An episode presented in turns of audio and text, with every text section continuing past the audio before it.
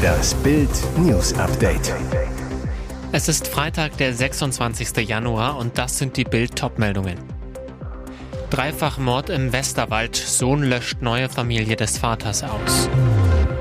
Finaltraum geplatzt. Sphäre verliert Tennisschlacht. Ritzenhoff Insolvenz. Glasimperium liegt in Scherben. Wie kam der alles zerstörende Hass in Michael D.? Hass, der eine ganze Familie ausgelöscht hat. Der 37-Jährige tötete seinen Vater, seinen Halbbruder und die Stiefmutter, dann richtete er sich selbst. Sie wohnten alle unter einem Dach, jetzt sind alle tot. Der Tatort, eine beschauliche Wohnsiedlung in Montabaur im Westerwald. Gepflegte Einfamilienhäuser, sorgfältig gestutzte Büsche, Vogelhäuschen im Vorgarten. Laut Nachbarn lebte die Familie schon länger zurückgezogen in dem schmucken Haus.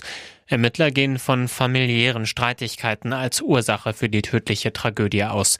Diese sollen schon lange geschwelt haben, ehe sie am Donnerstagmorgen fürchterlich eskalierten. Laut Polizei tötete Michael D. Vater Peter D. seinen kleinen Halbbruder Maximilian, der nur drei Jahre alt wurde, und die neue Frau des Vaters. Seine Stiefmutter war nur zwei Jahre älter als der Killer selbst. Nach Bildinformationen erschoss Michael D. alle drei. In Montabaur sitzt der Schock tief. Wir alle sind betroffen von den Ereignissen.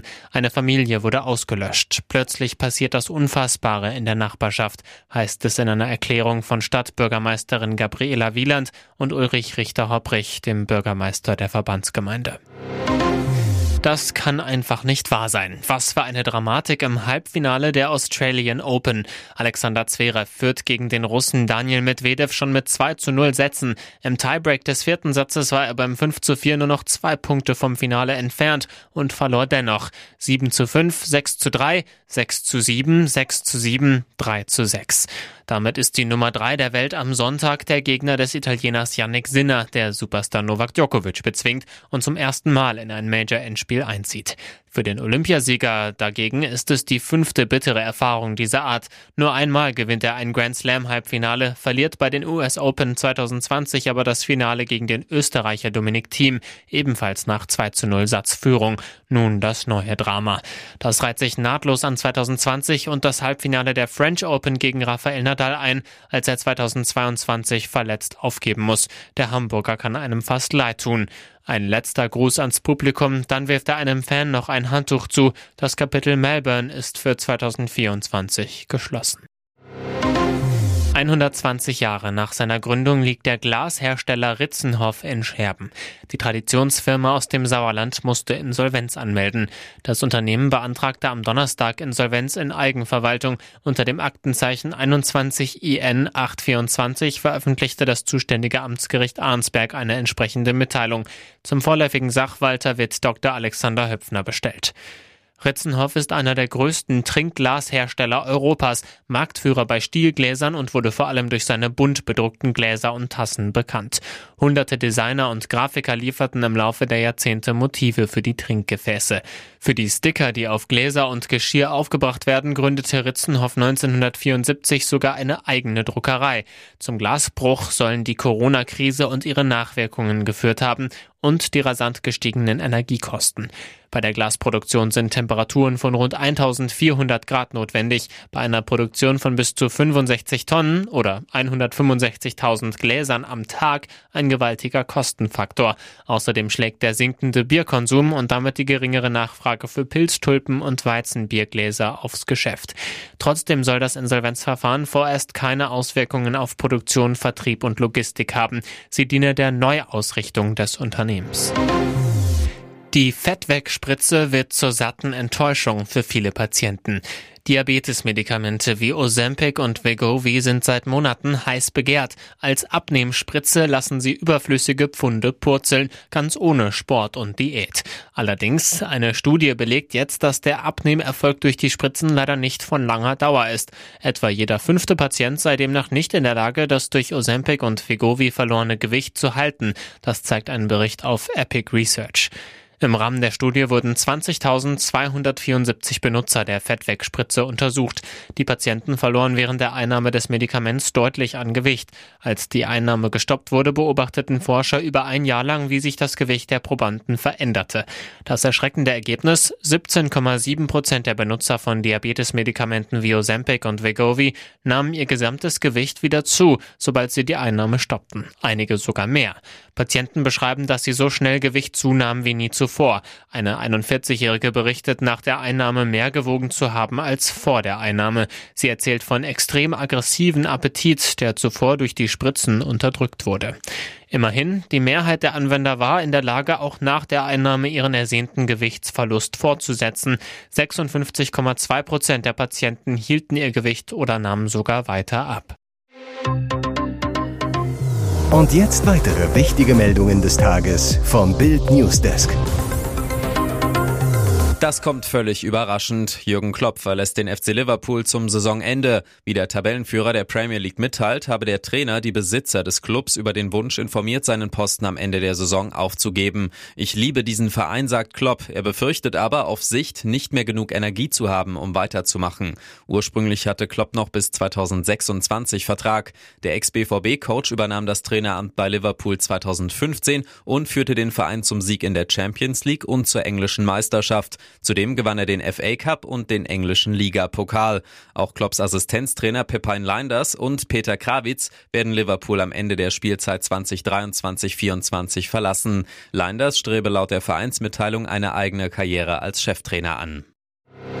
Allen schweren Bedenken und Appellen zum Trotz gab es keine Gnade. Kenneth Eugene Smith wurde am Donnerstagabend im US-Bundesstaat Alabama hingerichtet. Der verurteilte Auftragskiller starb als erster zum Tode verurteilter an einer sogenannten Stickstoffhypoxie.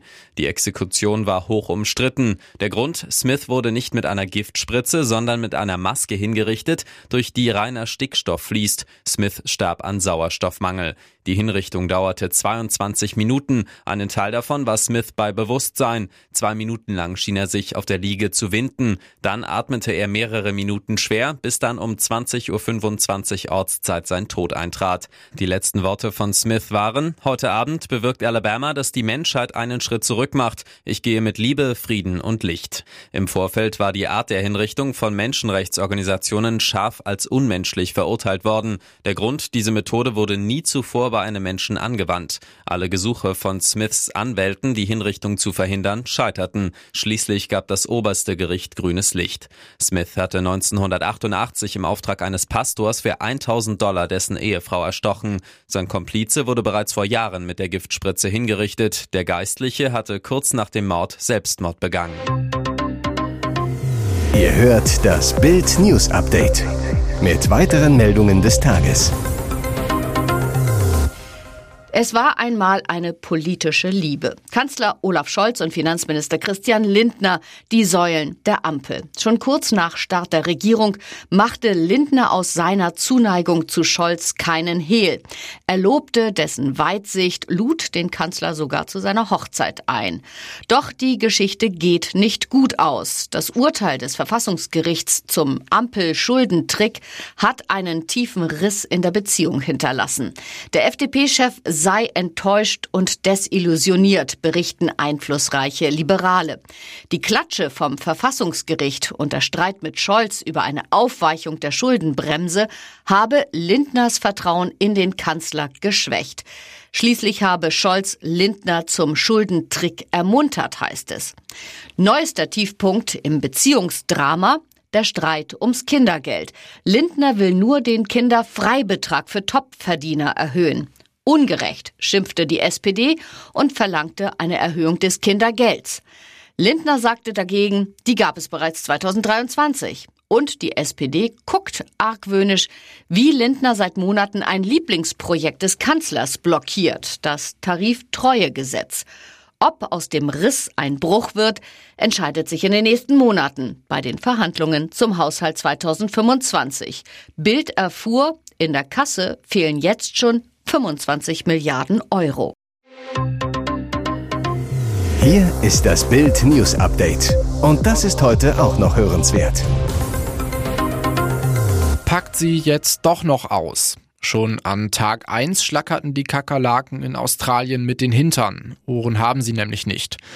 Denn das, was Cora Schumacher im RTL Dschungelcamp so alles vom Stapel ließ, löste auf der anderen Seite der Erde, also bei uns, eine gewaltige Sprüchelawine aus. Bei Oliver Pocher. Der ist gerade auf Liebeskasper-Tour und schoss mit verbalen Salven nur so um sich. Die meisten trafen Cora selbst, denn die gab bereits in der ersten Sendung von Ich bin ein Star, holt mich hier raus zu. Der Olli, der Lustige aus Köln, hat sich in ihr Herz und offenbar auch ins Bett gepochert. Doch das Herzklopfen vor Wonne wandelte sich schnell um in Herzrasen vor Wut. Kurz nach dem freiwilligen Campauszug folgte Coras freimütige Abrechnung mit dem Comedian. Ich brauche keinen Oliver Pocher. Ich brauche weder seine Schlagzeilen noch brauche ich seine Kohle. Wer hat was davon? Nun, es stellt sich nach wie vor aber auch noch diese Frage. Warum hat Ex-Rennfahrergattin Cora überhaupt ihren rasanten Boxenstopp ausgeplaudert? Was hat sie denn davon? Ich habe das mit Oliver Pocher gezielt gesagt, so Schumacher jetzt bei RTL, weil ich vorher wusste, dass er unsere Affäre an die Medien lanciert hat und ich wusste, dass ich hier in Australien damit konfrontiert werden würde. Autsch. Den Vorwurf, Pocher hätte ihre Liebelei verpfiffen, wird dieser sicher nicht unkommentiert lassen. Doch damit wird Cora ihren Platz im Oliversum vermutlich endgültig verzockt haben. Für Cora hat es sich wohl endgültig ausgepochert.